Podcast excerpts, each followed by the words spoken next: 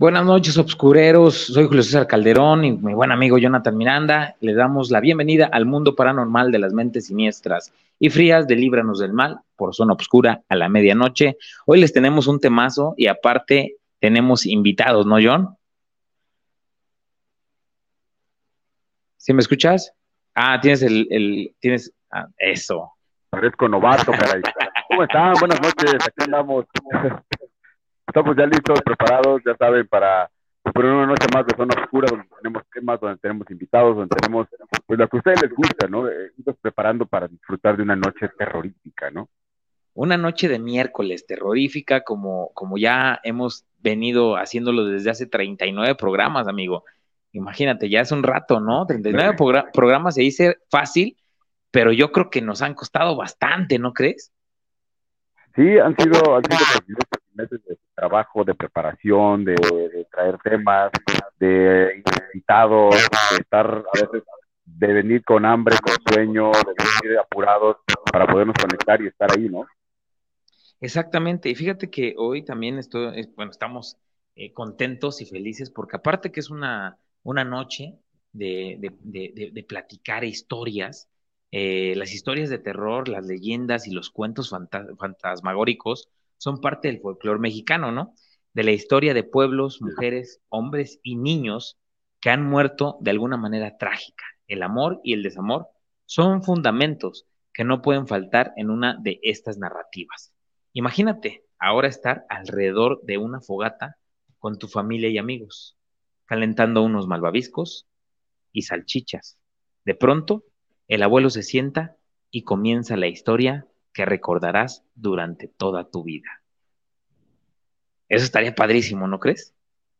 Uy, caray, ¿cómo, cómo, cómo no? ¿Cómo no? Son de esas cosas que, que ya difícilmente suceden, que ya difícilmente podemos ver, porque antes era un común, ¿no? De que la familia, los amigos se reunieran alrededor de una pequeña fogata o simplemente de la noche ahí entre chiquitas y todo, y disfrutar, ¿no? De, de historias, de pláticas, todas las historias de los, de los abuelos, de las personas adultas, y que nos contaban esas típicas historias que hoy las recordamos ya como leyendas, ¿no? Así es. Y para esto también tenemos a dos invitados el día de hoy. Primero vamos a empezar por las mujeres. Está con nosotros Valeria. Valeria es eh, una persona que tiene pues un talento especial. Ella es terapeuta de la energía que a través de técnicas para el manejo de la clarividencia realiza sanaciones energéticas a las personas y también a espacios. Además, realiza lecturas de tarot de manera terapéutica para el apoyo de la claridad personal, lecturas de campos energéticos y de personas e incluso animales y espacios. Como ya lo habíamos dicho, le damos la bienvenida a Valeria a Líbranos del Mal en Zona Obscura a la medianoche. Hola Valeria, ¿cómo estás? Hola chicos, pues muy feliz de estar compartiendo programa otra vez con ustedes, de aventurarnos en contar anécdotas y ver qué otras cosas podemos encontrar por ahí en el camino. Muy feliz. Perfecto, qué bueno que estés con nosotros, que, pues, que te hayas dado la oportunidad y el tiempo de, venir aquí a, a del Mal en Zona Oscura a la medianoche. Esperemos que sea una noche aterradora, pero también clarividente, donde podamos a lo mejor eh, ayudar a algunas personas, ¿no? Que quieran, quieran hacer algunas preguntas aquí a Valeria. ¿Cómo ves, mi buen John? Sí, efectivamente, digo, tuvimos la, la, de, que Valeria nos acompañara en, un programa de, de, luna llena el mes pasado, justamente, ya viene el próximo, y, estuvimos platicando, pues, empezamos con un tema y de verdad cuando llegó ella fue, fue básicamente fue como una invitada sorpresa que llegó de último momento, pero sin duda vino a, apoyar y a nutrir el programa de manera increíble y, se quedaban muchas preguntas en el aire, ahí pendientes, que seguramente eh, lo, decide y, así nos permite que le invitemos a nuestro programa más una llena, ahí le vamos a tener su lista, ¿no? Sí, estaría padrísimo. Ahora sí, ahora sí este, voy a, a la cabina. no he podido estar en la cabina, pero, pero ahora sí no me la voy a perder. Y también tenemos en las filas, esperándonos, a un buen amigo, Said, que ha estado acompañándonos también dentro de los programas de Luna Llena Paranormal. Él tiene también eh, un espacio en Facebook, me parece, eh, donde la cual se llama Ahí te va de terror, donde, también eh, pues él nos cuenta algunas historias, anécdotas y algunos pasajes, ¿no? Que se ha vivido y él ha, contado muchas veces ahí en, en perdón, en Luna Llena Paranormal. Y pues bueno, vamos a darle entrada a nuestro buen amigo Said para que con este panelón empecemos eh, ahora sí que líbranos del mal. ¿Cómo estás, Said? Gracias, Julio. Pues muy bien, estoy emocionado porque siento que este panel se conforma de cuatro personalidades que creo que tenemos que aportar. De entrada, Valeria, pues bueno, ya lo presentaste tú, la verdad, excelente, excelente en lo que hace. Jonathan, ¿qué te digo? Máster de la radio. Y por supuesto, alguien que se ha dedicado a la investigación paranormal de manera profesional, como lo eres tú, Julio. Entonces, pues nada, vamos a pasar una gran noche, solo que te falta un quinto invitado que está aquí conmigo y te lo voy a mostrar en este momento porque va a estar acompañando durante ah, toda esta noche. Ay, caray. Perfectísimo. Es, es bienvenido. ¿Cómo se llama? Pues mira, yo dejo que cada quien lo bautice como quiere. Prefiero no poner el nombre para no encariñarme más con él. Exactamente, eso es bueno. Perfecto, ah, mira. interesante. Ahí está. Estamos bien protegidos. Así es, estamos súper protegidos y pues bueno, a todos nuestros amigos que ya, ya se están este, conectando, les damos la bienvenida. Evaluna, buenas noches, Obscure Fans. Muy buenas noches, Evaluna. Se escucha algo mal en el audio, John.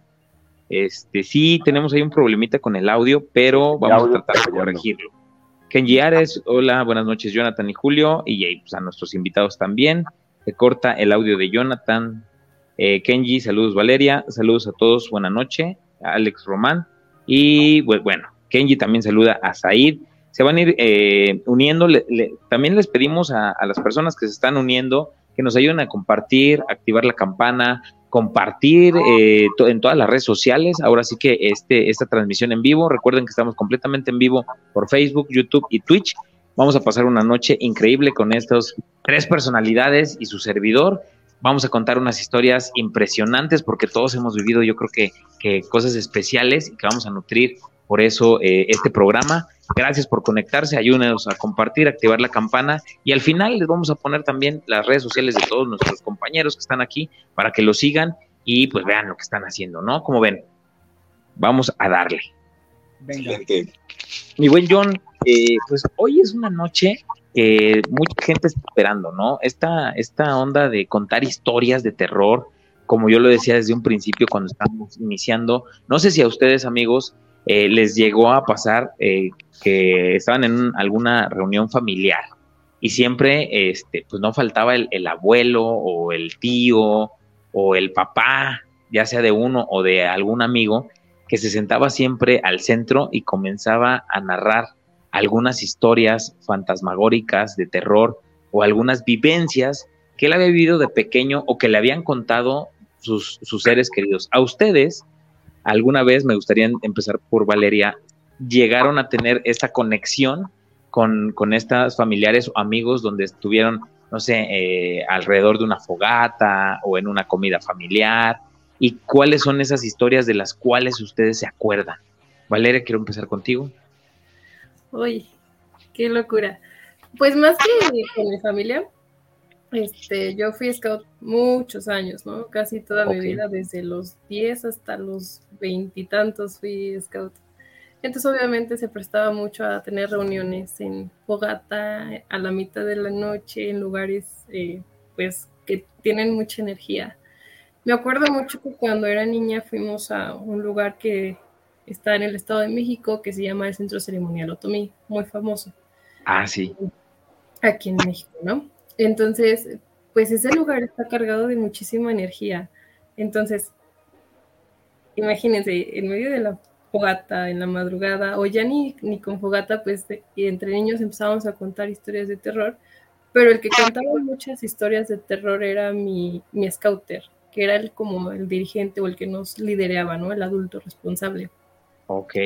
Y él nos llegaba a contar, este, pues las, historias que a él le pasaban. Él estaba en, en, él vivía en el Distrito Federal, bueno, ahora Ciudad de México.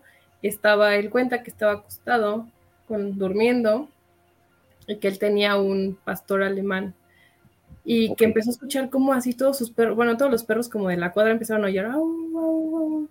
Es una historia breve, Entonces, este, él pues dice que pues dijo, ¿qué onda, no? Y que escuchaba a su perro como del otro lado de la habitación se estrellaba, así corría y se estrellaba en la pared mientras aullaba.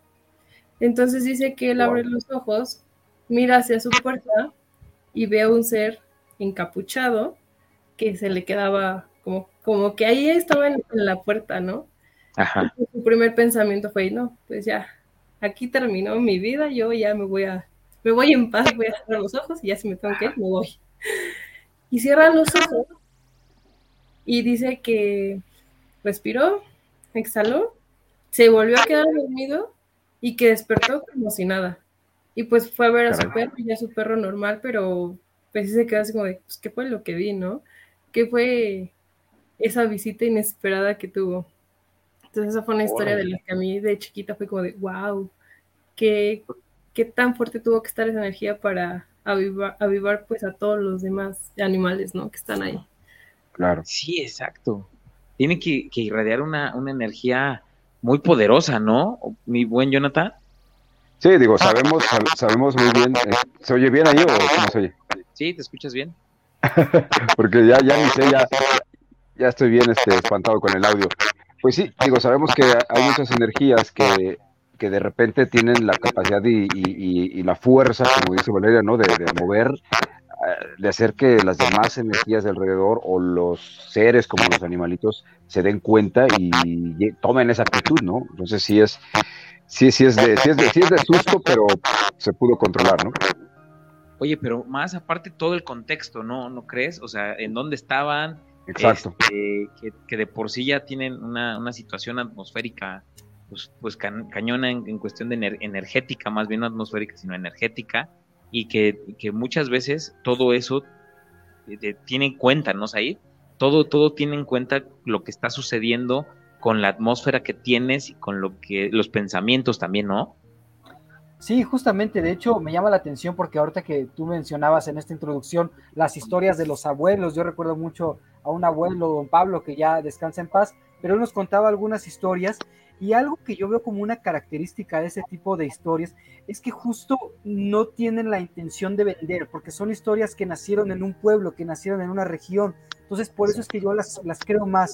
Y lo que comenta Valeria, sí, tiene mucho que ver. Al final del día me recuerda mucho, a lo mejor una historia puede ser más clásica. Otro de mis abuelos, eh, don Pedro, él vive todavía. Él de repente nos decía que en un pueblo en Canalejas, en Estado de México, que de repente un día iban caminando tres hombres y escuchan que está llorando un bebé. Escuchan el llanto de un bebé y en eso uno de ellos decide acercarse. Él dice, han abandonado a un pequeñito aquí en la intemperie. Y cuando lo levanta, dice, el pequeño lo que le dice es, mira mis dientitos, papá. Y me recuerda mucho al muñeco que tengo ahorita aquí, porque obviamente tenía unos colmillos. Entonces son historias de pueblo, de regiones, pero que por alguna razón para mí son las más originales porque, insisto, no tienen ninguna utilidad más que contarse de boca en boca. Claro. Claro, es, es, yo creo que esa es la parte de donde, cuando nace una leyenda, ¿no? O una historia que pasa de generación en generación. Eh, muchas veces la pregunta que yo creo que, bueno, yo me la he hecho, no sé si ustedes, pero me he preguntado, ¿cómo nace una leyenda?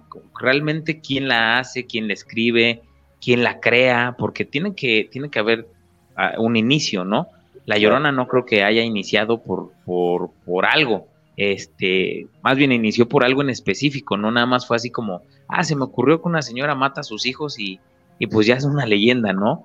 Por eso yo creo que hay muchas leyendas en, en, México sobre la llorona, no hay una sola, no hay una sola llorona, tú vas a todos los pueblitos o a ciudades o hasta países y te dicen, la llorona es de aquí, carnal, o sea, eh, aquí yo la escuché y sus hijos corrían acá en, en el patio de mi abuelita, ¿no? Entonces, ¿cómo nacen estas historias, estas leyendas que son, ahora sí que traspasan este, pues este mundo, ¿no?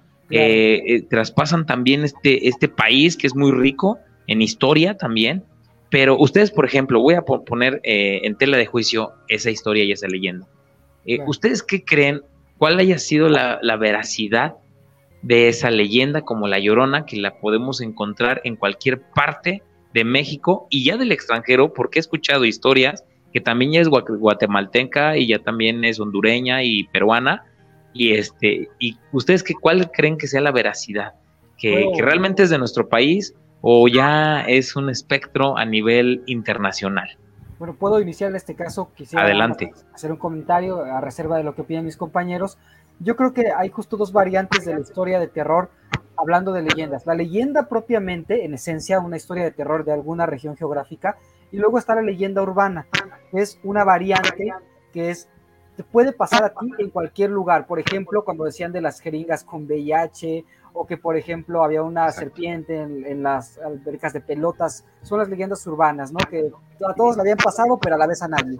Entonces, en el caso de la llorona, yo creo que como tal, una llorona original, lo decías ahorita, Julio, yo me atrevería a decir que ya ni siquiera existe.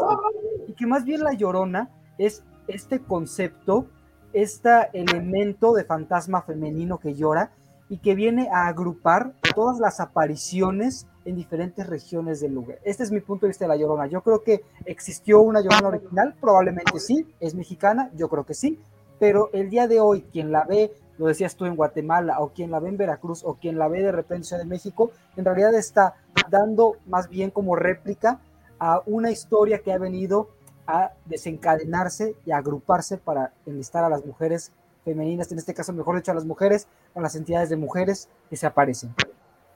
Exactamente.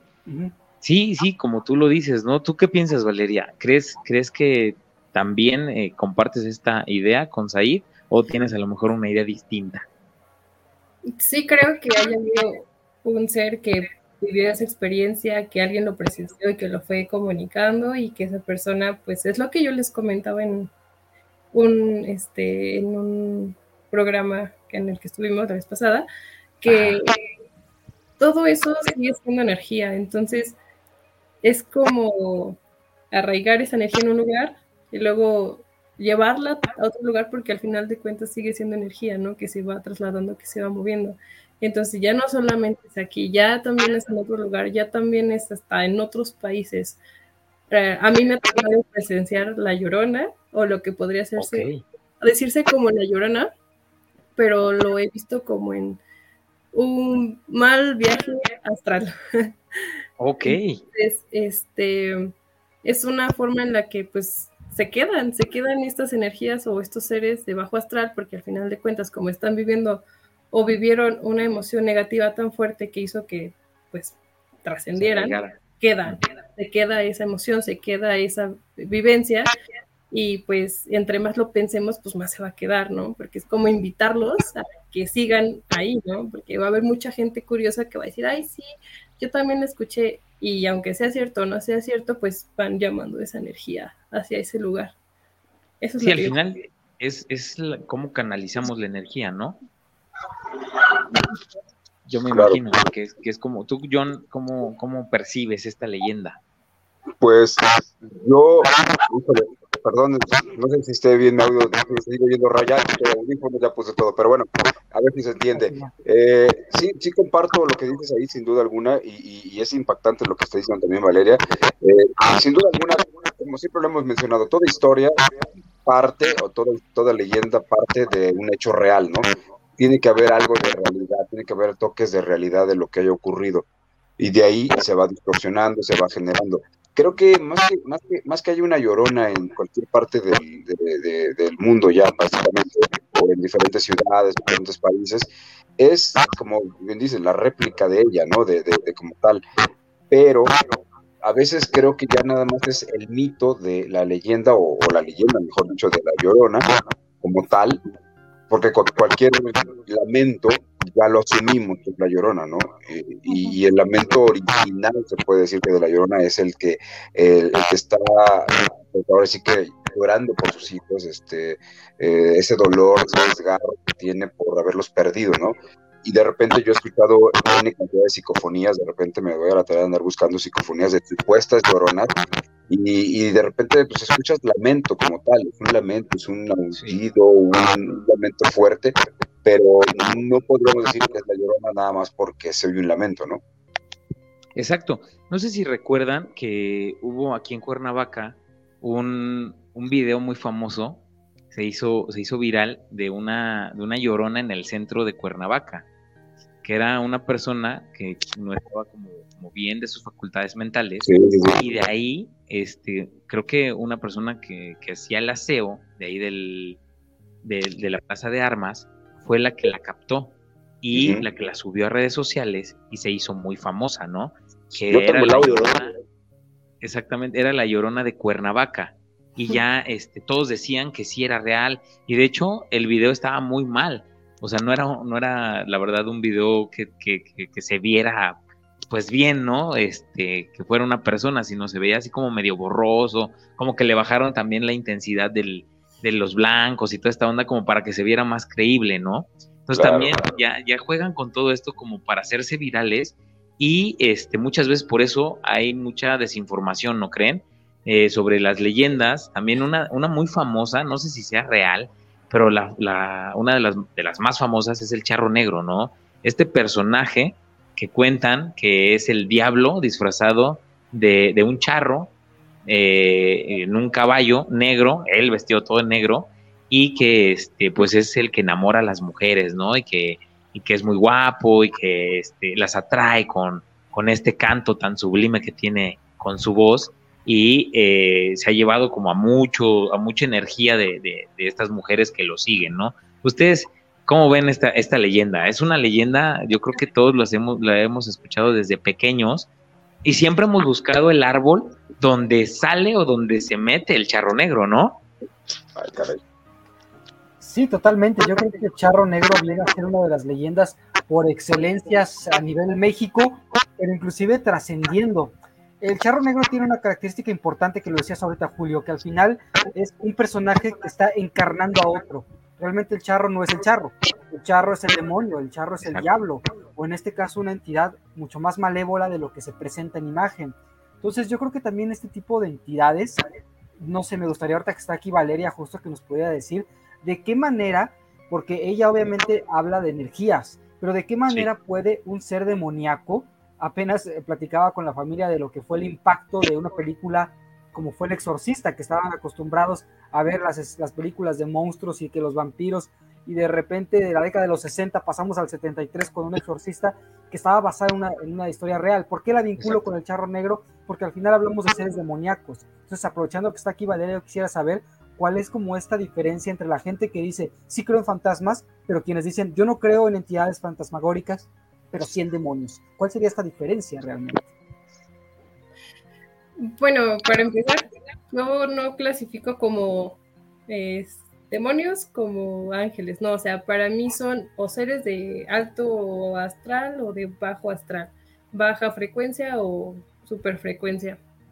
Entonces, este, no entendí muy bien la pregunta, pero eh, es que es mucho más fácil que alguien note una vibración negativa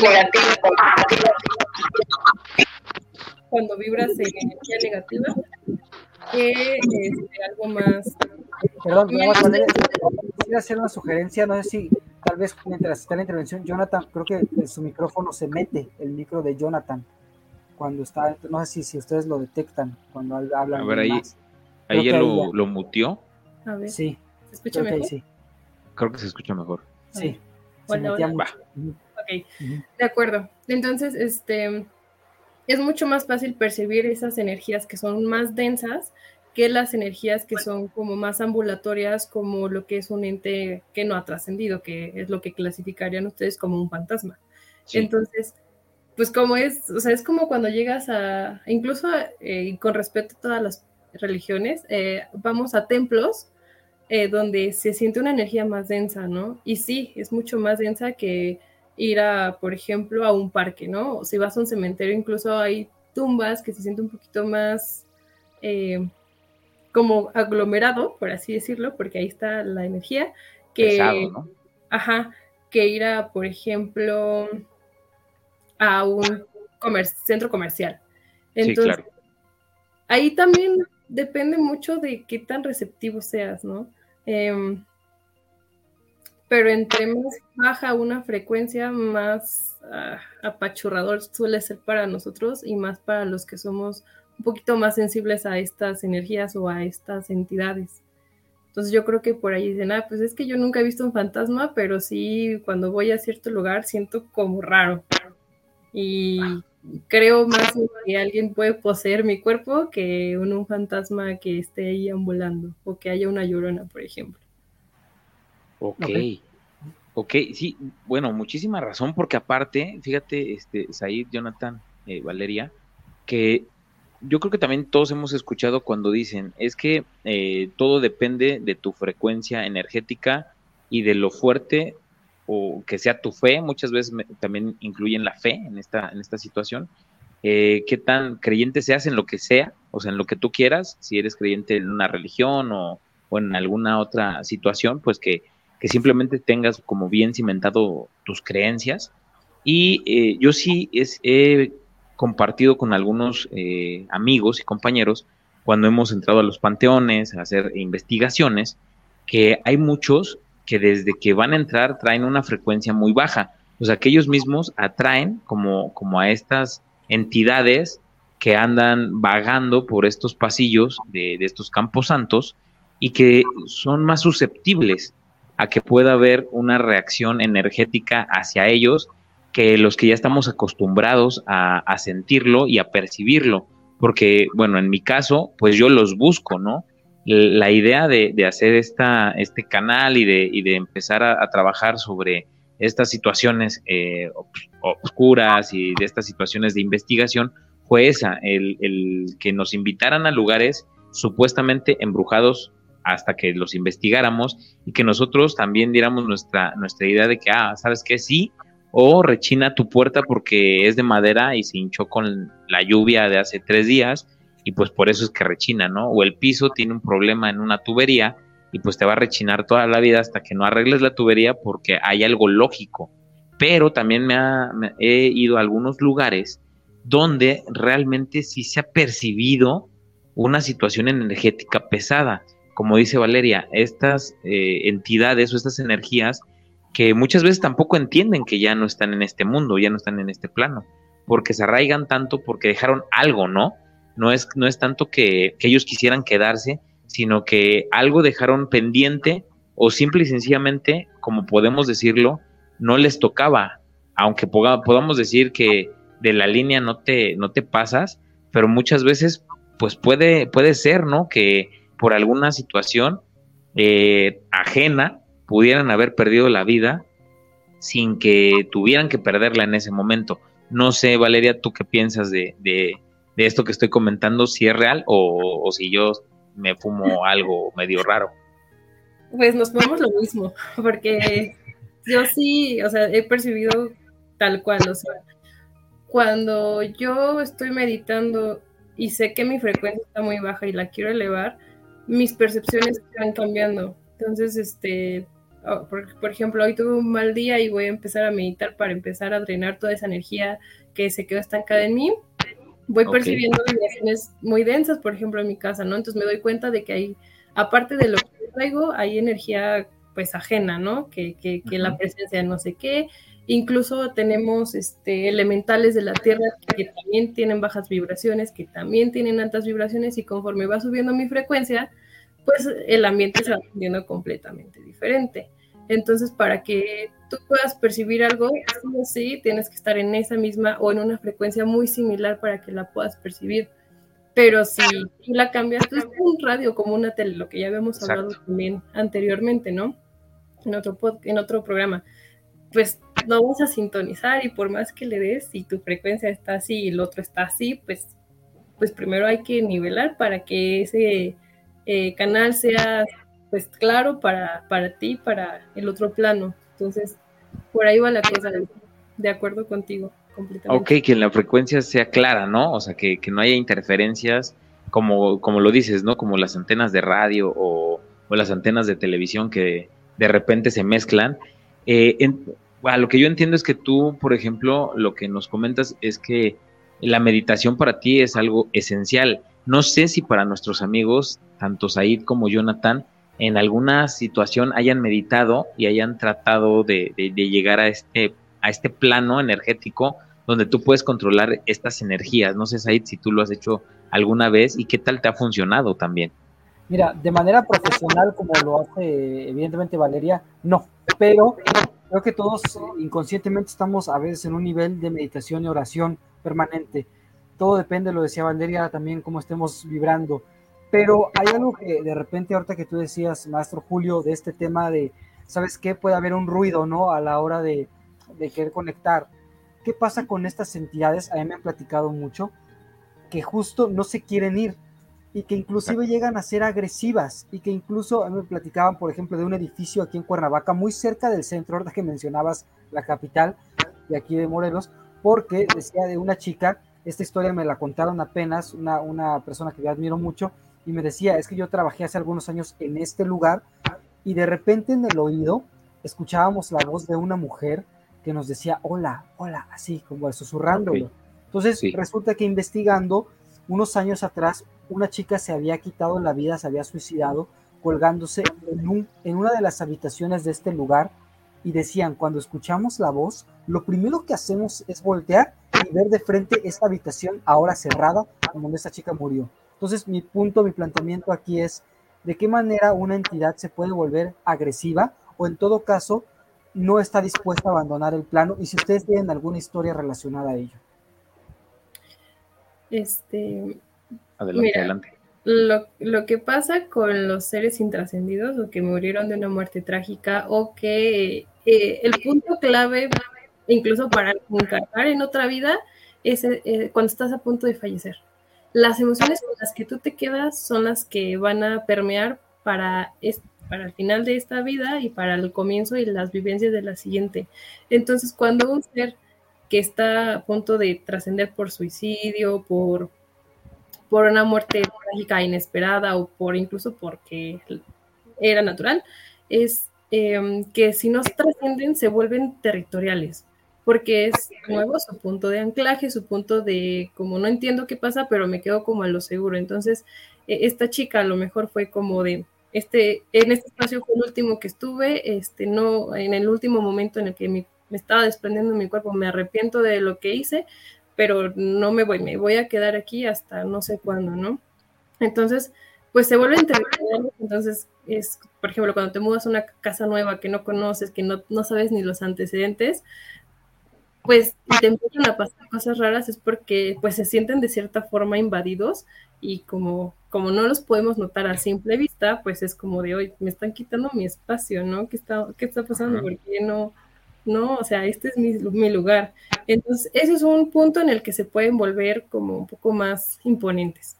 Otro punto es cuando ya no son fantasmas, ya son los seres de bajo astral, lo que ustedes le llamarían como demonios. Eso ya es como otro tema, otro tipo de ser, otro tipo de manejo de liberación y de eh, drenar esa energía en ese espacio. Ok, es, es muy interesante.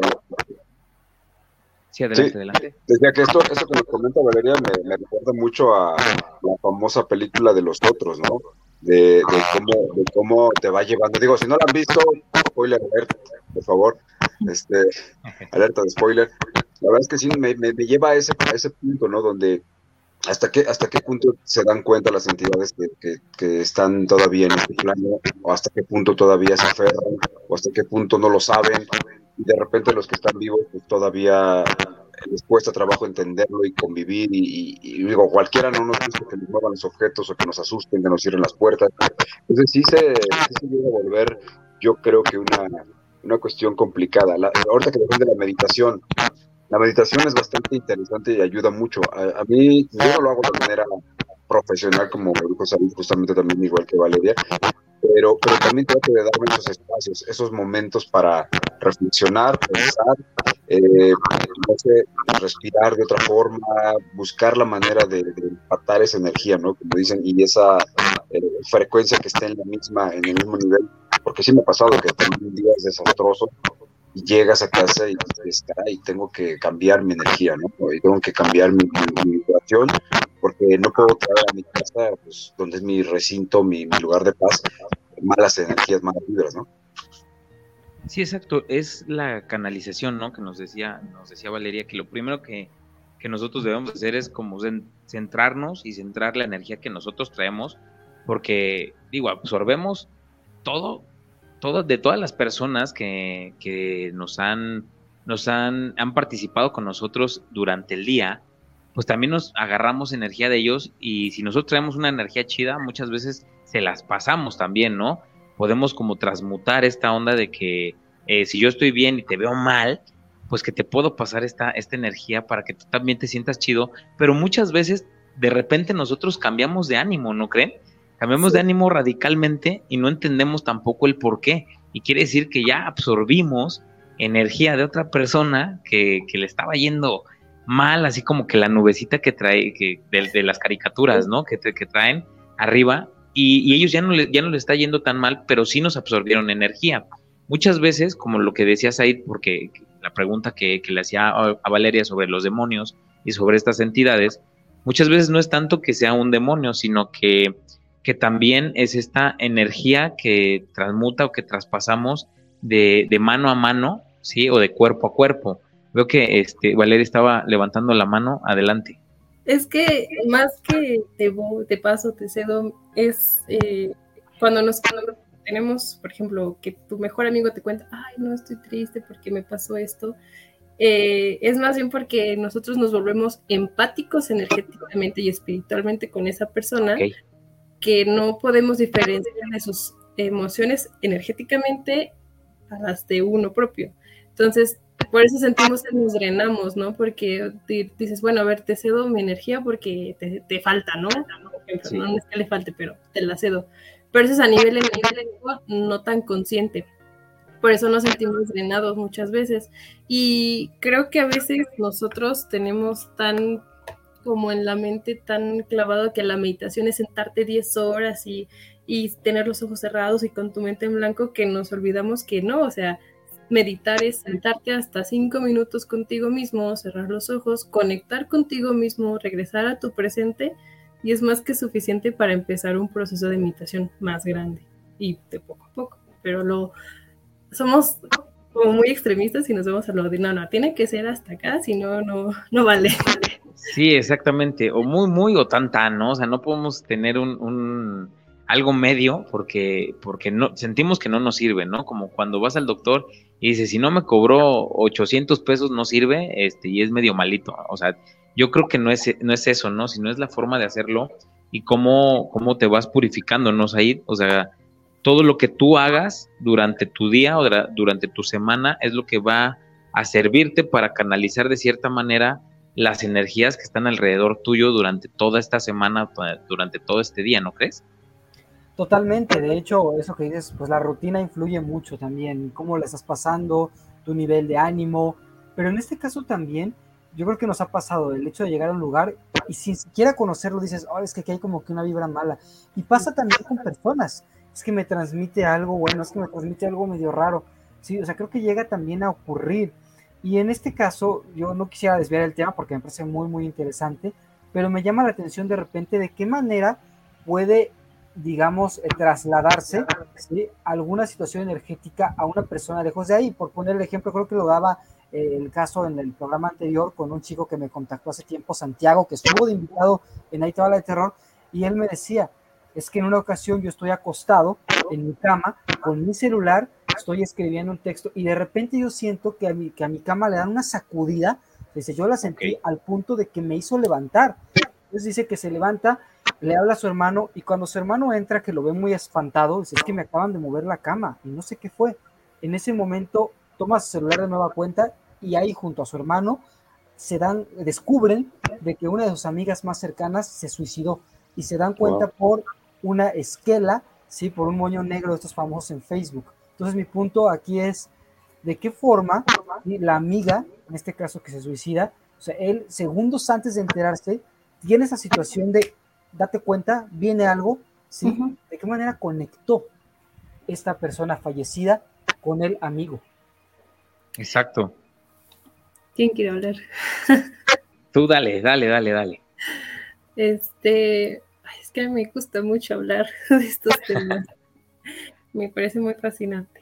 Eh, fíjate que cuando conectamos con una persona, eh, nivel energético, nivel espiritual, nivel físico, nivel terrenal, eh, es más fácil la comunicación a nivel espiritual, ¿no? Entonces, este, aparte para que puedas recibir un mensaje necesitas ah, de antemano aceptarlo en, espíritu. Entonces, ¿por qué si puede conectar un ser antes de trascender? ¿Por qué un ser puede avisar como este tipo de situaciones? Porque al final de cuentas somos seres que conviven en, o sea, en un entorno, ¿no? Y entre más conexión, más fácil son estos mensajes que pueden llegar a manifestarse de manera física. Y entonces, su forma de a veces hasta despedirse y hasta decir, ¿sabes qué? Pues aguas porque te va a llegar un mensaje fuerte, pues es eso, ¿no? Es llegar y dar sacudidas. En este caso hay gente que sueña con, con las personas. Por ejemplo, mi mamá cuando su papá falleció, ella me cuenta que ella estaba durmiendo y que sueña que su papá entra a su cuarto y que le dice, ya me voy, te portas bien, te cuidas, este, pues ahí yo siempre voy a estar, pero ya me tengo que ir. Entonces se va, ella abre los ojos y enseguida llega mi tía o su hermana y pues le dice, ¿sabes qué? Pues mi papá falleció en la madrugada, este, pues ahorita estamos arreglando todas las cosas, este, te encargo a, los demás este, hermanos. Entonces, porque no somos tan egoístas como para irnos a veces sin despedirnos, ¿no? Siempre y en todas las historias vas a encontrar, no, es que antes de que se muriera a mí vino y me dijo esto, o antes de que se muriera él me dijo que iba, que vio a una persona eh, que no conocía, que no reconocía, pero al final de cuentas siempre hay indicios de cuando una persona está a punto de trascender, incluso a, segundos antes, ¿no? O durante ese proceso. Sí, fíjate que, que eso que, estás comentando, cómo, cómo son este tipo como de despedidas y no despedidas. Yo les voy a contar una historia que me sucedió. Eh, mi, abuelita se murió hace 10 años eh, y bueno, yo no vivía muy cerca de, donde ella estaba. Este, era casi muy poco eh, el tiempo que, que, nos veíamos porque pues el trabajo y muchísimas cosas, ¿no? Me pasó algo muy raro. Un día antes de que ella falleciera, yo pasé todo el día con ella. O sea, todo el día hablo desde, la, desde temprano, desde la mañana, desayuné, comí, cené ahí en su casa, estuvimos platicando. Eh, y antes, cuando terminamos la comida, eh, yo recuerdo que me dijo, lo único que te pido es que apoyes y cuides a tu mamá. Y pues yo no, no, no lo capté como era en ese momento, ¿no? Porque pues nadie tiene idea de lo que puede suceder después eh, en, la noche, ¿no? Pueden pasar muchísimas cosas. Eh, todavía estuve con ella platicando un rato, me fui a su cuarto, estuvimos platicando de lo mismo, sacamos algunos temas de cuando yo era pequeño y me fui a mi casa. Eh, aproximadamente a las 11 y media de la noche, este, pues recibo la llamada donde pues ya estaba sin signos vitales eh, o con los signos vitales ya muy, eh, muy tenues. Este, logré llegar a, su casa, eh, logramos trasladarla al hospital y estuvo durante una semana ahí, este, pues luchándole, ¿no? Pero a mí sí se me quedó muy grabado o se me quedó en, en mi inconsciente mi cerebro, en mi cabeza, esas últimas palabras que me dijo cuando terminamos de comer. Eh, cuando ella fallece después de esta semana, cuando pues estamos organizando todo en la casa para que llegara pues el cuerpo y para la velación y toda esta onda, eh, en el lugar donde ella se sentaba, por azares del destino, nosotros, no sé si ustedes en su casa, eh, amigos que nos están escuchando o los compañeros de aquí del panel, nosotros tenemos un, como unos palitos para poner estos rollos de papel para limpiar la cocina. Eh, pues por azares del destino, son dos palitos y esos dos palitos justo en su lugar estaban en forma de cruz. No sé si yo, yo, yo no, no, no, no sé cómo explicarlo, pero no sabría decirlo si fue la energía que todavía seguía ahí si fue eh, solamente que yo quise ver eso y las palabras que nunca se me van a olvidar, tampoco puedo aceptar si es que se estaba despidiendo o que simplemente ella presentía algo y, me lo dijo en ese momento. No sé, no sé si a ustedes les ha pasado algo por el estilo, pero bueno, ahorita que está Valeria me gustaría preguntarle sobre, pues mi caso en específico. Yo creo que a muchas de las personas nos ha pasado en esas situaciones y estaría padre que, a lo mejor este, nos comentara o nos hiciera un, comentario sobre estas energías y si es, si fue algo que yo sentí o que yo creí o que realmente estuvo ahí una energía ya deambulando que iba a pasar algo ya trágico, ¿no? En este caso, pues la pérdida de, mi abuelita. Este, estoy conectando con la imagen que viste, pero tu abuelita era una persona muy psíquica, muy de sexto sentido, vaya. Sí. Este, y básicamente lo que ella estaba haciendo era como eh, acomodando sus cosas. O sea, como que acomodó sus cosas para decir, no, no quiero dejar pendiente de limpiar, quiero dejar limpio. No sé si era una persona a la que no le gustaba como dejar que trastes sucios, que la cocina sucia, que esto. Nada, nada. Porque su esencia estaba completamente en, como en una esquinita donde se, como que se acomodaban cosas eh, y veo como claramente ella está como recogiendo, pero es como de, no, no, mejor así ya me voy.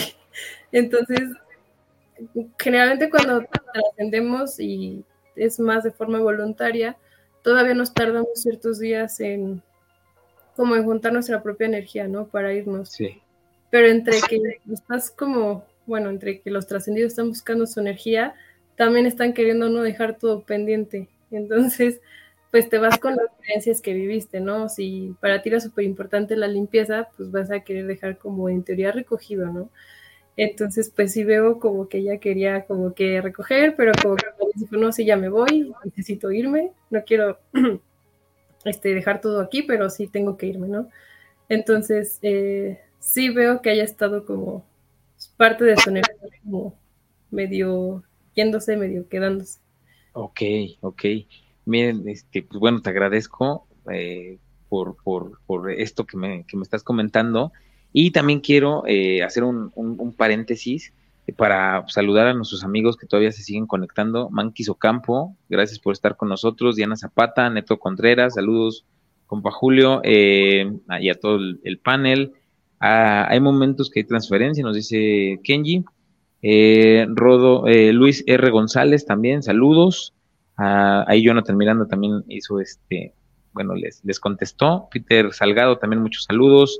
Eh, Demetrio Cano, muy buenas noches, gracias, saludos. Y fíjense que aquí nos dice Sebas Vidal Villaseñor, ¿y qué pasa o qué significa cuando ya los puedes ver físicamente, ya no nada más sombras? ¿Ahí qué onda? Mm, depende también de lo que veas, ¿no? O sea, si ves como a tu abuelita, es como, bueno, es la abuelita, ¿no? Todavía sigue aquí como presencia. Pero si hablamos, ya hablamos Em, seres de bajo astral, pues hay que ver qué tanto permiso les hemos dado a estos seres para que ingresen y estén en este lugar. Porque, eh, ¿cómo les explico?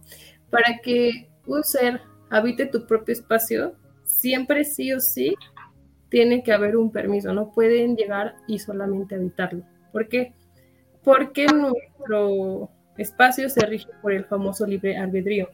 Ajá. A veces no somos conscientes de que les dimos ese permiso. ¿Y por qué no somos conscientes? Bueno, porque lo hicimos bajo una, una canción, bajo influencias de alguna sustancia, porque repetimos ciertas cosas o ciertos audios o ciertos momentos que hacen que estos seres se incorporen, ¿no? E incluso el hecho de este, vibrar también es también permitir la entrada, ¿no? Entonces, hay que saber de, dónde fue ese permiso y empezar a drenar, eh, pues quitar o sacar esa energía, como lo quieran llamar, pero generalmente es por eso, o sea, porque si hubo un permiso previo, se les puede quitar, claro que sí, e incluso cuando existen posesiones demoníacas, que ya es un poquito más tenso el tema, también va arraigado un poco con un permiso espiritual. Estoy hablando de, ay, sí, te doy permiso de que habites mi, mi cuerpo, no. De incluso cuando hay canalizaciones energéticas de seres ancestros que fallecieron y que hablan otras personas de la nada, también es permisos energéticos. Entonces hay que ser conscientes de todas esas situaciones para ver de dónde vienen y por qué ya empiezan a tener más poder de ese lugar en el que estás presenciando esas energías o, pues esos entes o esas entidades. Oye, está, está bien interesante todo esto, ¿no, mi buen Said? O sea, todo lo que nos está explicando eh, Valeria desde, desde un punto de vista profesional también en la cuestión de, de estas energías, Ahorita lo que, lo que me comentó sobre, sobre mi abuelita, la visualización que estaba haciendo, este, te, llega, te llega a vibrar, ¿no? A mí me llegó a vibrar, ahorita me puse como chinito porque tal parecía que lo estaba viviendo de nuevo. Eh, no sé, ¿cómo ves? O sea, las situaciones que vivimos eh, el, día, el, día a día y también las pérdidas, pérdidas que hemos tenido, pues nos llevan también a llamar a todo esto, ¿no? Totalmente, de hecho yo creo que tanto Jonathan como yo no quisimos ya interrumpir ahorita porque creo que era un momento eh, muy, muy personal tuyo, eh, con una asesoría profesional de Valeria, y me quedo justo con esa retroalimentación, pero ahorita Valeria es una palabra clave que, que, me, que me llega porque he escuchado historias relacionadas y hablaba de una canción, dijo canción, hace rato dijo. Entonces, ¿por qué? De repente yo he visto o he escuchado sobre la manifestación a través de aromas como perfumes, pero también de canciones. Y me contaban un día, fíjate, un día nos, nos llaman al programa y nos dice una persona, es que por alguna razón van cuatro días consecutivos que a diferentes horarios nos ponen en un celular una canción, a diferentes horarios, descartando la teoría de la alarma, ¿no? ¿Qué canción era esa? Eres tú de Mocedades, no sé si la recuerdan esta canción. Sí. Entera, no sé si es 80 o 70, pero es una canción muy antigua. Eres tú de grupo Mocedades que les estaban colocando y era una canción que ellos decían que le gustaba mucho. No entró en detalles, pero me dijo a un familiar fallecido que habían tenido. Entonces decían, ¿por qué a través de las canciones o que se prendió el radio y que está sonando esta canción, ay, le gustaba a esta persona? Entonces, ¿de qué manera también se comunican a través de las canciones y los aromas? Que es un punto interesante. No lo sé ustedes qué es lo que opinen, pero yo he escuchado muchas historias relacionadas a ello. Sí, claro, mi buen Jonathan, ¿cómo ves esto?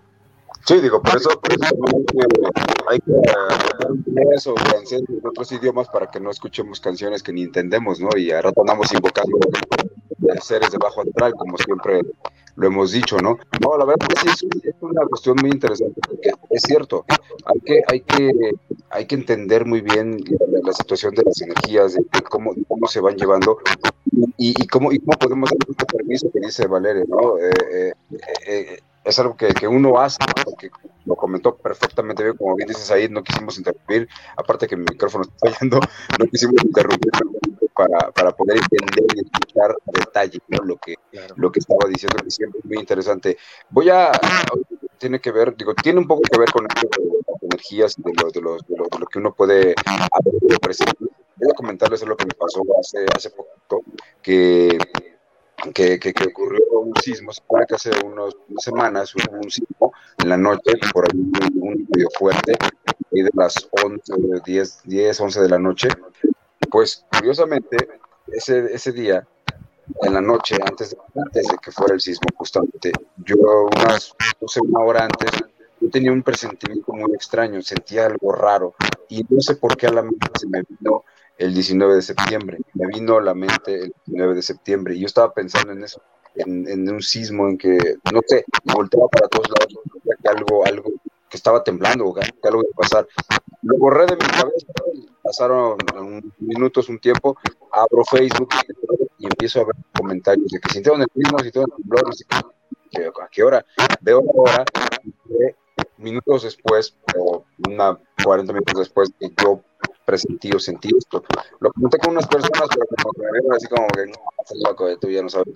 No sé, a lo mejor fue también lo que yo presentí y tú y ahorita que estábamos hablando precisamente de lo de la abuelita de, de, Julio, que, que, también es una pregunta que tenía ahí guardada para Valeria que, se le quería hacer. Eh, creo que lo platicamos antes, no me acuerdo Valeria, pero las personas pueden presentir su muerte, pueden, pueden saber cuando ya, ya va a llegar el momento. Em, claro que las personas pueden presentir y como entender que van a morir. Cuando hablamos de situaciones naturales, generalmente lo tienen un poquito más claro.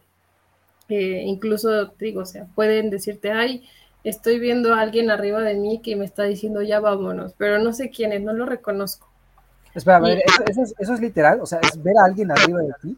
Bueno, no hacia arriba, pero así como... O sea, pero ¿cómo es esta? Es que esto me llama la atención. ¿A qué te refieres con ver a alguien? Por ejemplo,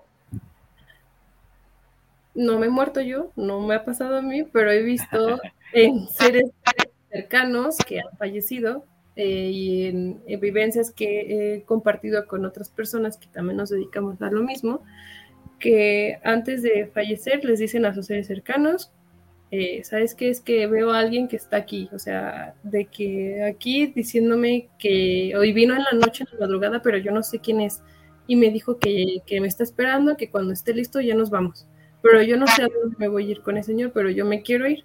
Ah, yo he escuchado sí que lo han comentado, ¿no? o incluso este, un familiar político que ah, yo le tenía mucho afecto, que trascendió de, la, de la noche a la mañana. Unos días previos le había comunicado a su familia este, cercana que había visto una persona parada, ellos tenían, tienen un negocio familiar que estaba ahí parada, pero pues no fue al negocio, solamente lo vio y se le quedó viendo y ya, se, se volvieron los dos y siguieron como que en sus ondas. Y, pero que no el, el negocio estaba cerrado, eh, no había nadie más en, en, su casa más que él, y se les hizo extraño a la familia porque dijeron, pues es que cómo va a haber alguien si, pues, pues no, no hay forma, ¿no? Y pues resulta que dos, tres días después, pues el, esta persona fallece y pues como que se les hizo curioso, ¿no? Entonces lo que yo hice fue pues, tratar de visualizar, usar las técnicas y dije, no, pues es que fue una persona que, o sea, fue como uno de las personas que, que, recogieron a esta otra persona para llevársela, porque siempre nos vamos acompañados, o sea, la muerte a veces llega a ser como en nuestro entendimiento humano muy, muy fuerte que pues necesitamos la compañía de seres que nos hagan sentir que no está tan complicado trascender, ¿no? Que a veces nos aferramos y nos quedamos, pues bueno, eso ya es otra historia. Entonces, este, es muy normal que ese tipo de cosas pasen. No sé si con eso respondo tu pregunta, yo. Sin duda, sin duda, es, algo muy claro y, muy interesante, muy atractivo que Fíjense que, ah, bueno, a lo que está comentando este, Valeria, ya, bueno, me pasó con una, persona muy cercana. A mí esto no, yo no lo viví, pero sí me lo contaron, que esta persona ya estaba muy malita, estaba en el hospital y que de un de repente empezó como a, como a sonreír a la nada y como si estuviera platicando pero no había nadie, o sea, o al menos no era perceptible para la persona que lo estaba cuidando. Y al momento que, le preguntó, el que lo estaba cuidando era su hermano, y al momento que le preguntó, este, ¿qué onda, carnal? ¿Qué ves? ¿O, qué onda? ¿Qué, ¿Qué estás haciendo, no? ¿Con quién estás hablando? Y él le dijo, son mis papás, este, están aquí conmigo. Sus papás ya habían fallecido hace muchísimos años, y le dijo, este, son mis papás, están aquí están aquí, me están cuidando, este, y, me están diciendo que, pronto vamos a estar juntos, ¿no? Entonces, a lo que está comentando Valeria, sí es cierto, o sea, como hay muchas personas que empiezan a, vislumbrar o, a observar, y en una cuarta o quinta dimensión, este, estas energías que no las podemos percibir tan fácilmente, pero que todavía siguen estando con nosotros y que, por supuesto, nos están esperando para, para llevarnos a, algún lugar mejor, ¿no? Como dice Valeria, nunca me he muerto, eh, como para decirles, ah, sí está bien padre y, este, y pues no tengan miedo. Pero eh, sí, yo, yo lo he vivido en esas dos situaciones con, mi abuelita y con, esta persona donde te cuentan que, pues los han visto, ¿no? Eh, me tocó también que me contaran como decía Valeria, que no los, no puedes decir quién es, pero sabes que es algo, es alguien o algo o alguna energía que tiene empatía contigo porque te sientes seguro, ¿no? Te sientes bien, aunque estés convaleciente o tengas algún, algún problema. Eh, fíjense que una de las historias, la historia que les contaba hace ratito que tenía como, como escrita, este, se las voy a hacer este, un poquito pequeñita, nada más se las voy a contar así súper rápido. Esto pasó aquí en Cuernavaca, hablando de estas situaciones energéticas. Eh, pues eh, un chavo cuenta que, que, él, pues, para él estudiaba administración en la Universidad Autónoma del Estado de Morelos. Entonces, eh, él tenía un, horario de, de, 4 de la tarde a 8 o 9 de la noche. Entonces, en las mañanas, él lo que hacía para sacar pues una lana extra, porque a su papá no le alcanzaba pues, para mantener a todos sus hermanos y a él, manejaba un taxi. Eh, llega un día donde va por el taxi, empieza a transcurrir por las calles de, de, aquí del centro y sube a una persona, a una señorita, este, vestida como, como enfermera, y ella le comenta que si está libre, que si la puede llevar, él le dice que sí, y le dice que la lleve a la calle Abasolo, número 52. Eh, esta persona la, la sube, eh, van transcurriendo por las calles, había un poco de tráfico, entonces se les hizo un poco difícil llegar a, la casa de esta persona y comenzaron a platicar, comenzaron a charlar sobre las actividades que hacía cada uno. Una vez que, este, que lograron eh, llegar a la casa de, esta, chica, le pregunta cuánto es, le da el precio, paga y se baja. Pues eh, esta persona, el taxista, este, siguió trabajando y ya cuando fue el turno de dejar el taxi, porque ya lo iba a trabajar otra persona, eh, va con el patrón a dejárselo y se da cuenta que la señorita deja la bolsa este, e, en el asiento de atrás. Entonces, pues él, siendo honesto y honrado, dice, bueno, ahorita no tengo tiempo porque tengo que ir a la universidad, va a comer a su casa, a bañarse, le deja encargada la bolsa a su mamá y le dice, este, mamá, por favor, guárdamela porque yo mañana la tengo que entregar. A primera hora lo, que tengo que hacer es entregar esta bolsa. ¿Ok? Se va.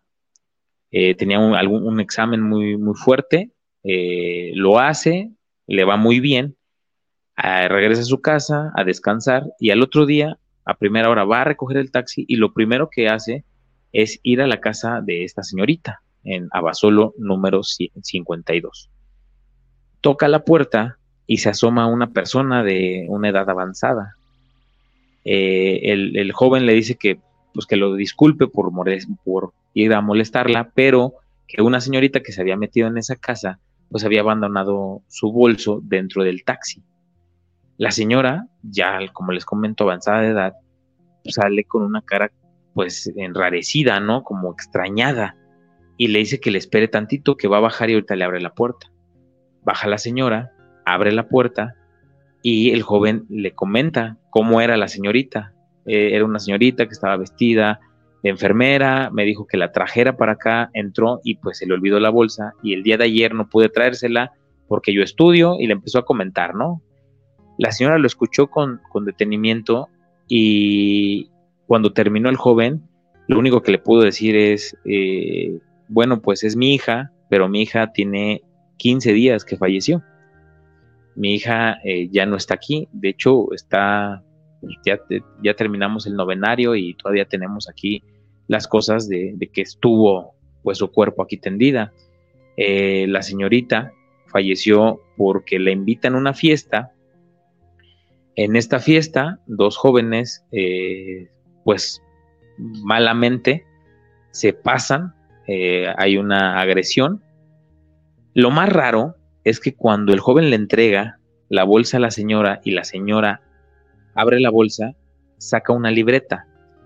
Y en, en esa libreta, la joven tenía la dirección de la fiesta y el número del joven que la había llevado a la fiesta, el cual eh, había quedado de llevarla a su casa cuando ella quisiera, junto con otra persona, y lo único que hicieron pues fue ultrajarla, y asesinarla. El joven se queda extrañado, Marco se llama el, taxista, se queda extrañado y no sabe cómo, cómo reaccionar ante la historia que le acaba de contar la señora. Lo único que, que dice Marcos cuando, cuando escribe esta historia que a él le sucedió es que gracias a que él entregó la bolsa y que la mamá pudo tener en sus manos esta libreta con estos datos, fueron enjuiciados las personas que acabaron con la vida de su hija. Lo que dice la señora es que su hija no quería dejar que dos truanes quedaran en libertad y que pudieran hacer más daño. Y por eso contactó a Marco y le pudo dejar la bolsa. ¿Cómo ven esta historia? Pues es una historia bastante fuerte, sobre todo porque desafortunadamente conozco el contexto de lo que acabas de decir y recuerdo este caso en particular. Si no mal me equivoco, fue una persona que desafortunadamente, eh, de hecho, tiraron su cuerpo. Así es. Eh, en, otro municipio muy cercano.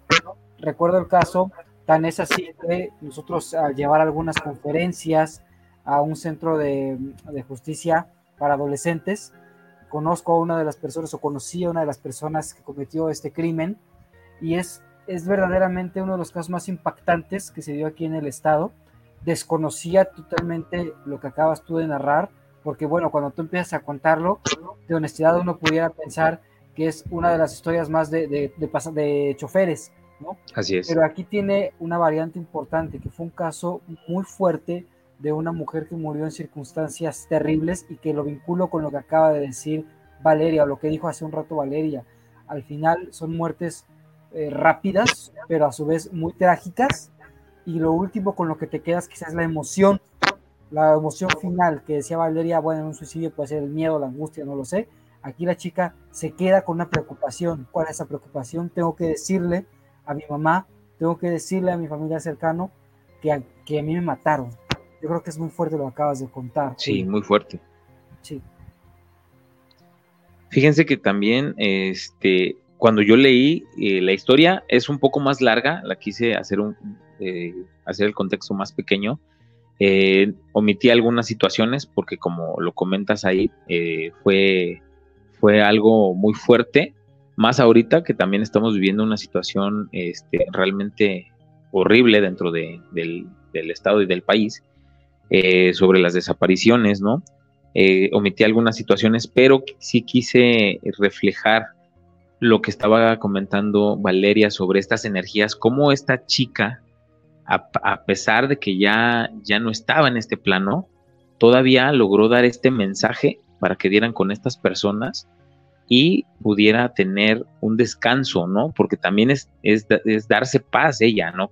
Yo, yo lo creo así, como que ella buscó también esa paz de, de decir, bueno, no voy a dejar esto, esto a medias, eh, de alguna manera tengo que lograr que, mi caso no vuelva a suceder y este, que pues estas personas sean enjuiciadas. ¿Cómo es esta energía que buscó a esta persona en específico también, no, Valeria? Este, justo estaba visualizando y con todo el respeto del mundo y a la familia que, que pues sufrió toda esta circunstancia, eh, ella se fue con mucho enojo, con mucha rabia de no poder, no poder haber hecho más por, por ella misma, ¿no? Eh, por salvarse. Entonces, no se quiso, incluso no, hay todavía por ahí como su energía un poco regada, pero ella no quería que, que su mamá se sintiera igual de enojada por no poder hacer más, ¿no? Por no poder eh, hacer justicia y pues atrapar a las personas que le hicieron ese daño. Entonces, eh, su, como que juntó toda su energía para poder manifestar físicamente el encontrar, bueno, llevar, trasladar su bolso físicamente hacia una persona que ella sabía que le podía auxiliar, ¿no? Exacto. Entonces, este, eh, eh, justo antes de que hablaras, bueno, de que contaras todo, pues pude visualizar que el objetivo era llevar la bolsa a tal lugar, porque sí. se necesitaba hacer algo con esa bolsa. Entonces, este, está bastante fuerte, bueno, es una historia bastante fuerte. No quisiera dar más detalles por respeto eh, a la familia, Este, sin embargo, pues ella se fue con mucho enojo. Ya está más en calma porque sabe que su familia está trabajando en eso. Sin embargo, todavía ella tiene como que esa impotencia y se fue con ese enojo y tristeza de y decepción de la persona en la que confió. Exactamente. Sí. Eso es, eso es, eso está cañón, ¿no? ¿Cómo puedes confiar en, en ciertas personas que al final, este, pues bueno, no son como tú pensabas, ¿no? Eh, aquí fíjense que también nos están escribiendo eh, María Estela Rivera Fuentes, que es una super fan de aquí de, de Zona Oscura de la Medianoche, Librados del Mal y Luna Llena Paranormal. Dice, yo presentí la muerte de los cuatro miembros de mi familia, mis dos padres, mis dos abuelas y mis, mis, bueno, aquí repitió mis dos abuelas. Una vio un perro negro y veía sopilotes y la otra veía a mi mamá. Mi mamá murió muchos años antes. Eso también este, era lo que comentábamos hace ratito, ¿no, Said? Cómo eh, nuestros antecesores siempre juegan una situación importante cuando nosotros ya nos vamos a, este, a transmutar, ¿no? O ya vamos a dejar este plano. Eh, siempre son estas personas como los guías eh, en, esa, en esa transición, ¿no? Totalmente. Mi abuelo, don Pablo, con paz descanse, él, lo que comentaba, o bueno, cuando ya estaba en las últimas en el hospital, decían que estaba muy intranquilo. Eso lo comenta uno de mis tíos que estaba ahí cuando, cuando él, este abuelo murió. Decía que mi abuelo estaba muy intranquilo, muy, muy, así como inquieto. Y de repente, lo que decía Valeria, se queda mirando hacia el punto de la cama y le empieza a hablar a alguien. Y ahí fue cuando se tranquilizó y muere. Es como esta guía que tú mencionas, probablemente lo decías un antepasado, yo quisiera, Julio, hacer una acotación muy breve, porque ahorita que contaste esta historia tan impactante y que fue de gran trascendencia, recuerdo el caso de una chica que a mí me lo platica. Ella decía que estaba sufriendo, eh, así lo manejaba ella, una posesión. No sé si realmente lo, lo, era, pero ella decía que había una mujer que le estaba hablando. Ella decía, es que me está diciendo que ella no se murió ahogada, que a ella la mataron. Y me está diciendo que a ella la mataron y entonces cuando le empieza a dar algunas referencias a su familia, les da el nombre de la chica y cuál es la sorpresa, que cuando comienzan a investigar, en efecto, una mujer, pero no de este país, una mujer en Puerto Rico había sido asesinada en un crucero. Y le da el dato, le da el nombre de esta chica. Entonces, ahorita me recordó mucho con esta historia porque era el mensaje de una mujer a través de otra para decir, quiero justicia, a mí, yo no tuve un accidente, a mí me mataron, entonces me, recordó mucho esta historia que también se me hizo muy fuerte. Sí, este, ¿cómo era lo que platicábamos ahorita, no, Valeria? Este, Jonathan, cómo eh, se visualiza que las situaciones tienen que llegar de, un punto a, otro punto, ¿no? Eh, donde se inició y que tenía que terminar, porque ella tenía que llegar a su casa, ¿no? Cualquiera de las, de las dos, este, de las dos personas que, que fueron trágicamente tenían que llegar a su casa y al final por ciertas situaciones energéticas logran terminar este camino, ¿no? Eh, que, debían de hacer eh, en vida y lo terminan también en el más allá. Son energías que siguen estando en lugares, sí, que a lo mejor eh, no deberían de estar, pero por estas situaciones que, que, pasa y que sucede, pues se quedan arraigadas como lo que decíamos desde, desde un principio. Por ejemplo, otra de las historias que, nos cuenta la Ciudad de México, me imagino que ya la han de haber escuchado, es sobre los fantasmas de Lecumberri. No sé si han visitado este, este Palacio Negro de Lecumberri, que ahorita es el Archivo General de la Nación, donde fue una de las primeras eh, prisiones que estaban hechas para aquellos infractores, ¿sí?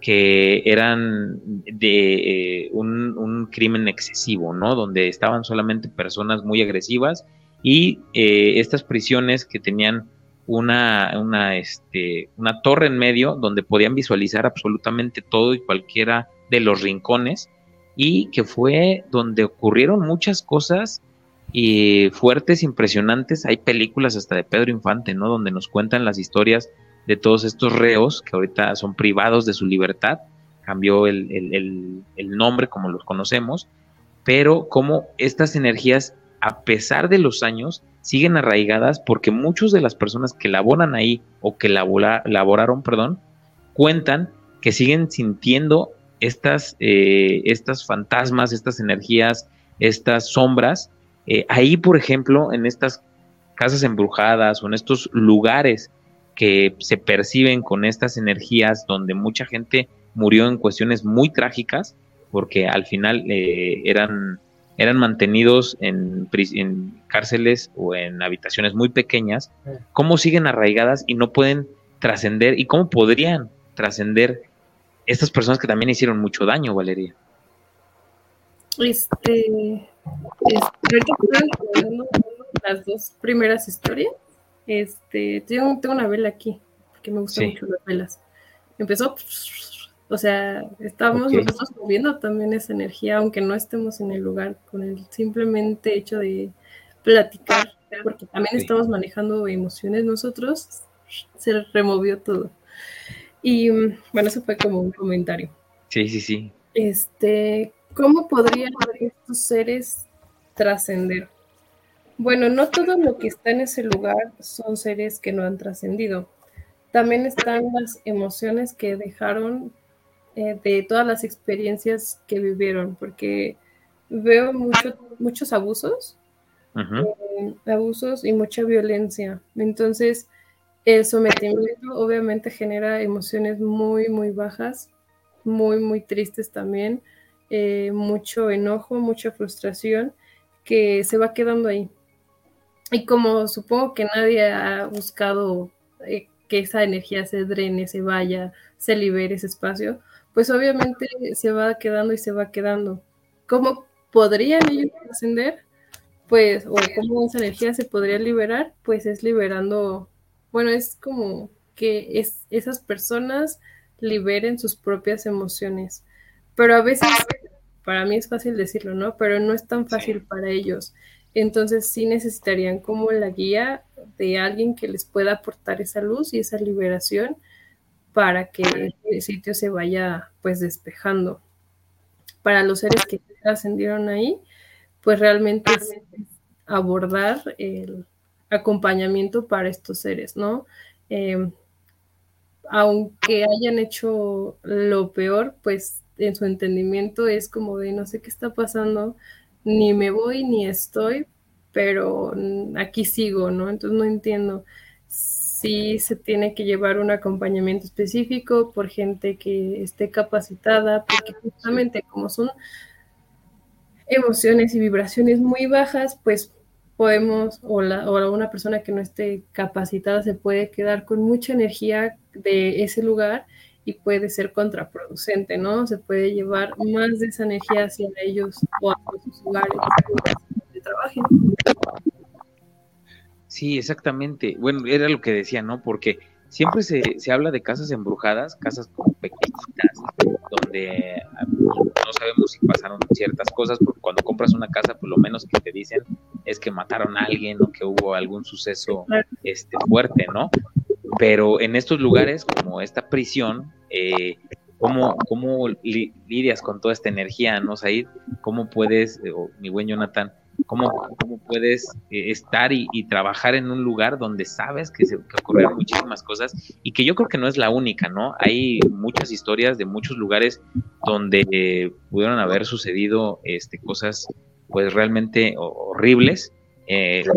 Ya lo decía Jonathan, por ejemplo, en esta onda cuando pasó lo de los terremotos, ¿no? En esos lugares también se quedaron arraigadas muchas personas que pues simple y sencillamente pues quedaron ahí por, por azares del destino, porque les tocaba, con mucho respeto hablamos de esto porque eh, nos, ha, nos ha pegado muy duro, ¿no? Todo esto de, de, estos terremotos que han sacudido en todas partes del mundo, pero cómo eh, esos lugares quedan tan fuertes y tan arraigados y tan cargados de energía que sería bueno eh, hacer una liberación en algún momento o que alguien le, hiciera.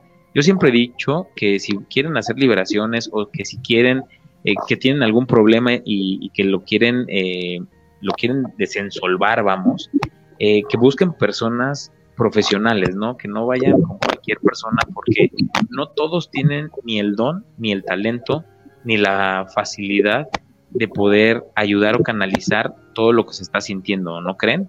Eh, mi buen Said.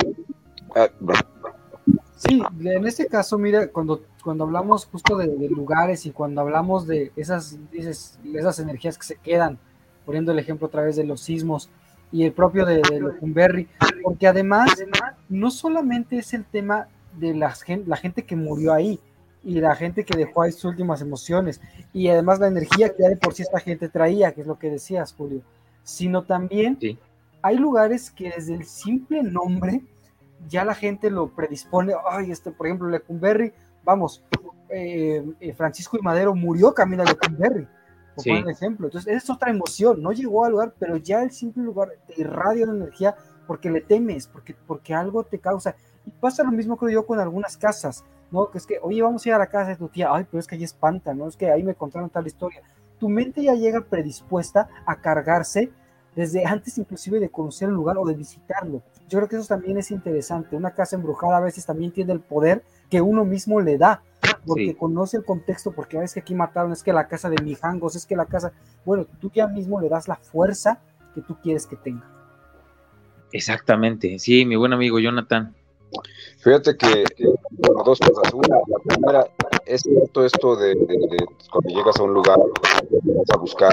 Y esto me viene a la mente el tema que quiero tocar en algún momento en Luna Llena, ¿no? Eh, eh, los famosos urbex.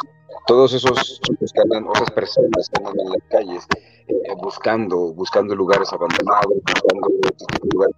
Este, me, he dado la tarea, me he vuelto muy fan, muy seguidor de todos estos cuates hay muchos que lo hacen con una seriedad, con un profesionalismo, con un respeto, pero hay muchos que no tienen ni la más remota idea de lo que están haciendo, porque más allá de que están arriesgando la vida por andar de noche y, arriesgándose a que les pase algo por los vivos, un accidente o algo les pasa, he visto varios como con una responsabilidad invocan invocan a los demonios. Si hay algún demonio que se, se manifieste y empieza a hacer ese tipo de cosas de una forma irresponsable.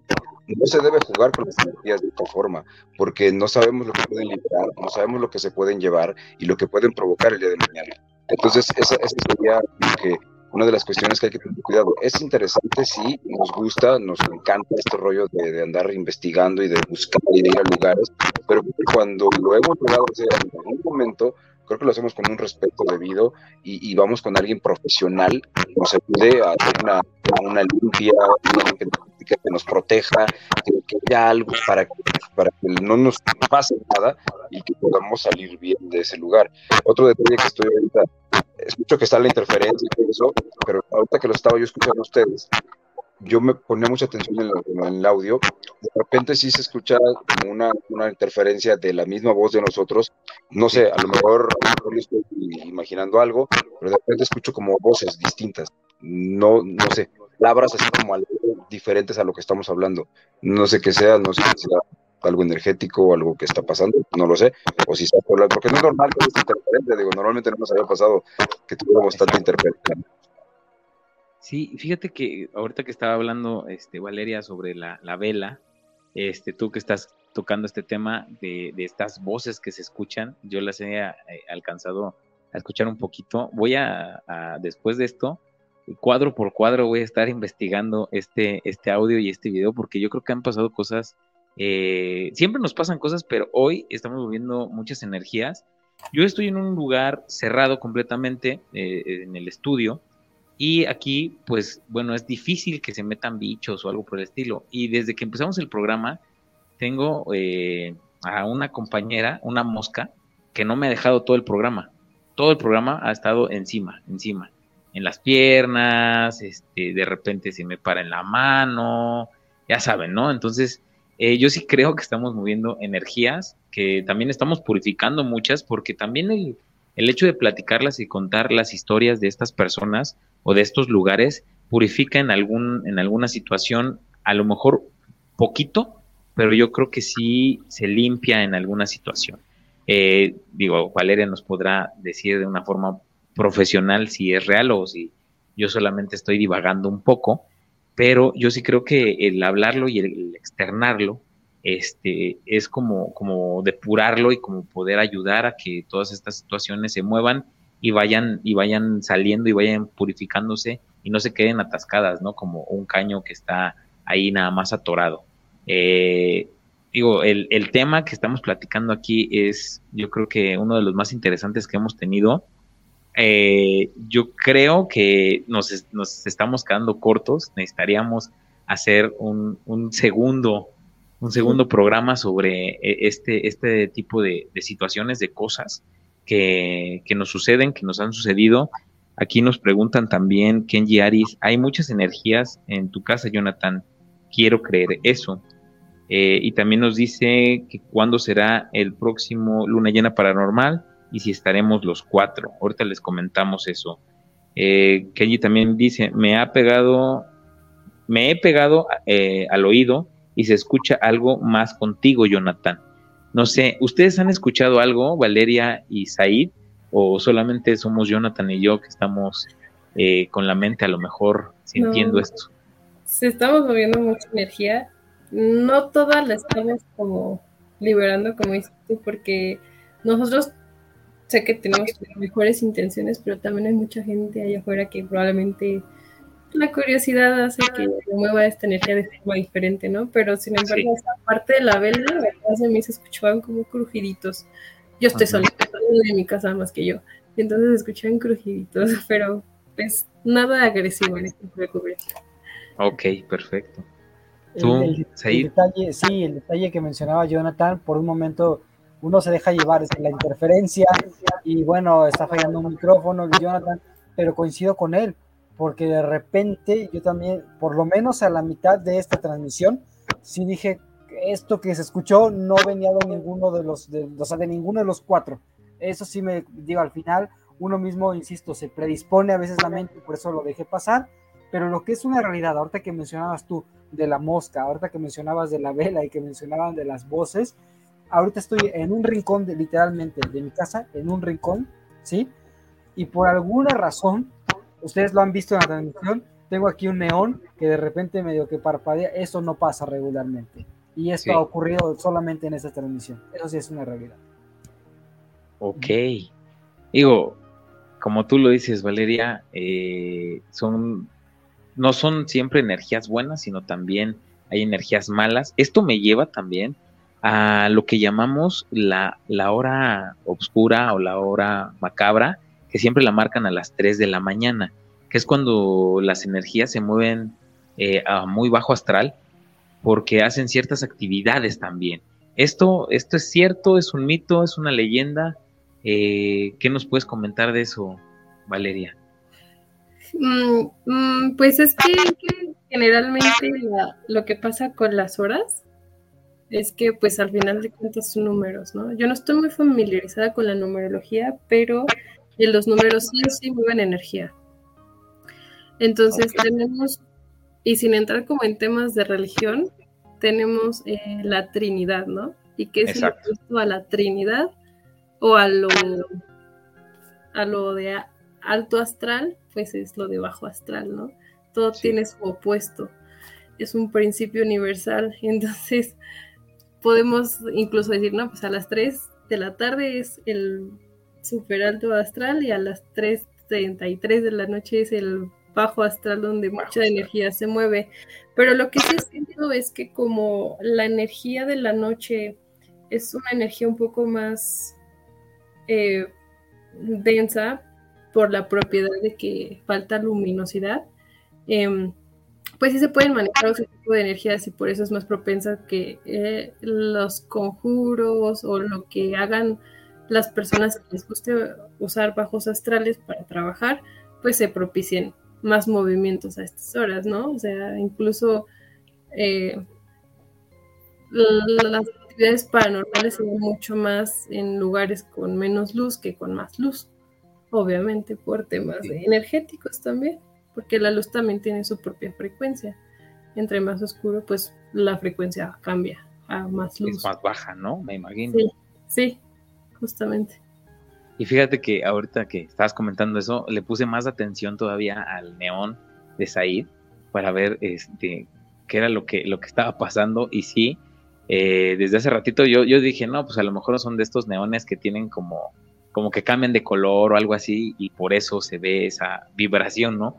Ahorita que nos, nos comentas ahí que nada que ver, o sea, que nunca pasa, bueno, creo que estamos eh, moviendo bastantes energías.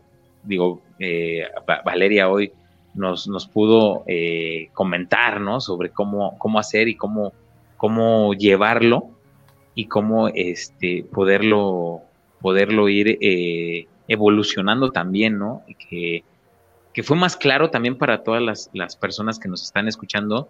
Me gustaría terminar con esto, con esta situación que nos estaban comentando y creo que Said eh, nos quiere comentar algo. Creo que está hablando, pero no se le escucha. Sí, hace ratito hice nada más una, acotación. Quise esperar, sin embargo, que ya había tenido un accidente con el neón, pero no así.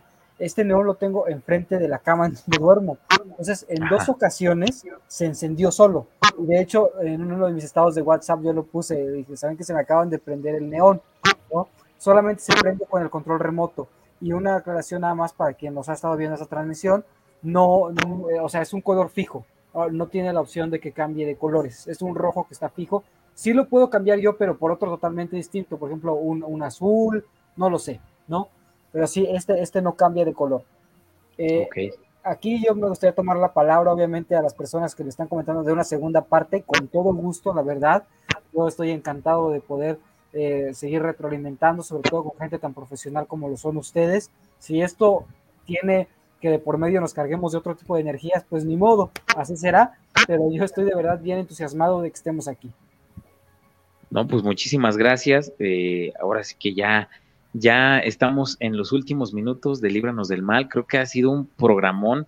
Tenemos, como dices ahí, a grandes profesionales. Se sintió la atmósfera diferente. Jonathan, no nos había pasado muchas cosas eh, eh, aquí en vivo. No sé si a nuestros amigos que nos están viendo y los que nos están escuchando solamente por Spotify, que se vayan a YouTube eh, para que vean todo lo que sucedió dentro de cada una de las, de las habitaciones o de los lugares donde estábamos cada uno de nosotros.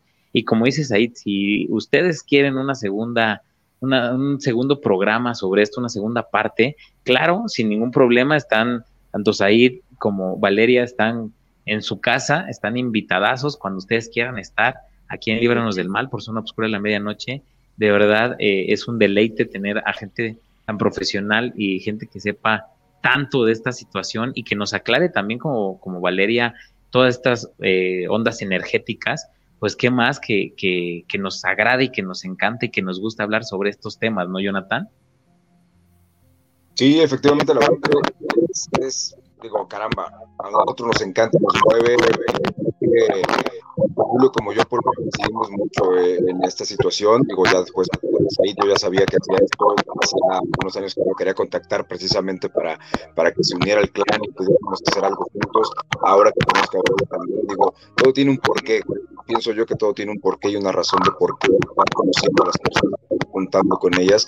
Y lo que decía de Julio de mí, lo que nos caracterizamos es que nosotros oímos un ruido y en lugar de correr, vamos a ver el ritmo, o sea, vamos a ver que buscamos la razón, si es algo lógico, no es algo lógico, si, pasó algo porque pasó un, gato y tiró el objeto, no corremos, y cuando sentimos cosas raras, buscamos por qué las sentimos, ¿no? Y, qué bueno que Valeria ahí también, muchas gracias. Y ojalá que también nos quieran acompañar en el próximo Luna Llena también para, para poder seguir o algún otro tema que podamos poner en la mesa para poder profundizar más. Me encantaría seguir hablando de los temas. Sí, estaría padrísimo y pues bueno, como, como todos los programas, me gustaría escuchar a cada uno de ustedes cuál fue eh, la situación que vibraron en este día, unas palabras de cierre para este programa, para nuestros amigos que nos están viendo por YouTube y por Twitch y los que nos están escuchando también por Spotify, también nos están viendo por Facebook. Eh, algunas palabras que ustedes quieran para cerrar este tema y que en algún futuro tengamos un segundo programa. Vamos a empezar por las damas. Valeria, ¿con qué cierras este programa? Pues por temas no paramos. Lo paranormal apenas es la punta del iceberg. Hay muchas cosas en el fondo, muchas, muchas. Y pues nada, estoy muy agradecida de haber estado hoy aquí, de haber compartido todas mis vivencias con ustedes, de que me permitieran em, canalizar un poco de información. Definitivamente, como leí por ahí un comentario este, de, de Jorge, pues sí, cuando nosotros hablamos de un tema, pues también vibramos un poco en esa sintonía. Y pues gracias a todos, gracias por escucharme y por verme, a los que nos están viendo. Saludos. Perfecto. Oye, y también, ¿dónde podemos eh, contactarte? ¿Dónde podemos ir a ver lo que estás haciendo? Déjanos tus redes sociales. Eh, pues me pueden encontrar en Instagram como arroba Valeria. Ahí me pueden contactar por si necesitan alguna consulta, por si necesitan algo. Ahí los puedo ver con muchísimo gusto. Perfecto. Muchísimas gracias, Valeria, por estar con nosotros. De verdad, un deleite que nos hayas este, llevado por esta estas ondas energéticas y pues más profesionalmente, porque muchas veces tenemos ahí como que nuestras dudas, ¿no? Pero hoy, hoy quedaron, yo creo que esas dudas aplacadas un poquito, aunque queremos saber más. En los próximos programas esperemos tenerte también aquí. Mi buen Said, ¿con qué cierras este programa? Cierro con decirles que me gusta mucho vibrar con ustedes, literalmente. Esta vez es literal a nivel energético, poder hacerlo juntos porque algo que tú decías hace un rato es bien importante y también lo decía Valeria, esto es con respeto, siempre es con el debido respeto y aunque nosotros hablemos de situaciones a veces no tan agradables o de situaciones catastróficas o muerte, lo hacemos con el debido respeto siempre justo a estos procesos de luto. Entonces, de verdad, no me queda más que agradecerles. Tenemos Ahí te de terror también, viene este regreso el siguiente jueves, no mañana, sino el siguiente jueves, tenemos el regreso Ahí te de terror ya está agendadísimo. Y por supuesto, si ustedes me permiten, maestro Julio de lo paranormal, seguir colaborando de manera eh, cotidiana, con todo gusto así será. Jonathan, ¿qué te digo? Maestrazo de la radio y pues Valeria, te admiro mucho. Así que pues por supuesto felicidades por este programa 39 y el siguiente el 40, el cuarto piso de, este, de esta gran emisión. Y pues nada, nos escuchamos en Ahí te habla de terror, soy Jaime Said Torales y gracias por el espacio amigos.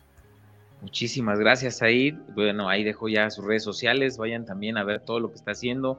Igual con Valeria, cualquier situación, pues bueno, ya nos dejó su, su Instagram para que la puedan contactar. Cabrito, ¿con qué cierras este programa? Pues me quedo con nada es y viviremos en alto todos, ¿no? Creo que es lo más importante. Vamos a, vamos a seguir buscando esa verdad, buscando ese punto eh, allá arriba de dónde vamos a llegar, a dónde vamos a llegar, ¿no? Ahora sí, como dice la canción del Buki, pero otra palabra, Gracias por todo. Gracias a todos, muchachos, Gracias a ustedes por, por, acompañarnos y ojalá que no sea la última. Así es, amigo, ¿dónde te podemos eh, encontrar? ¿Qué estás haciendo durante toda esta semana? Y nos preguntaron algo sobre el próximo Luna Llena Paranormal próximo, y hoy vamos a coincidir con Said porque va a ser el mismo día, justamente el jueves, jueves, eh, este próximo jueves 4, pues sí, 4, jueves 4, el jueves 4 es eh, una llena, iba a ser el viernes, pero por cuestiones de logística de la empresa tenemos que recorrerlo. Ok, tuvimos que recorrerlo y bueno, pues vamos a, ahí a platicar para, o Said va a estar con, ahí, ahí te va la de terror, pero pues igual y el próximo luna llena para podemos contarnos, ¿no? Claro que sí. problema. Perfecto. Pues llegamos al final de este capítulo. Les agradecemos por desvelarse con nosotros, vernos y escucharnos todas las noches de miércoles. Regresamos la próxima semana con un nuevo capítulo de Líbranos del Mal por Zona Obscura a la medianoche. Amigos, colaboradores, compañeros, les agradezco por estar esta noche con nosotros. Esperemos no sea la última ustedes tienen su casa aquí cuando quieran, platicar con toda la audiencia y con todos nosotros, pues ya saben que están invitadísimos para seguir en, Zona Oscura de la Medianoche, en Líbranos del Mal, y recuerda que si tienes miedo, este ya no es el momento de huir. Los cuatro te deseamos dulces pesadillas. Bye bye.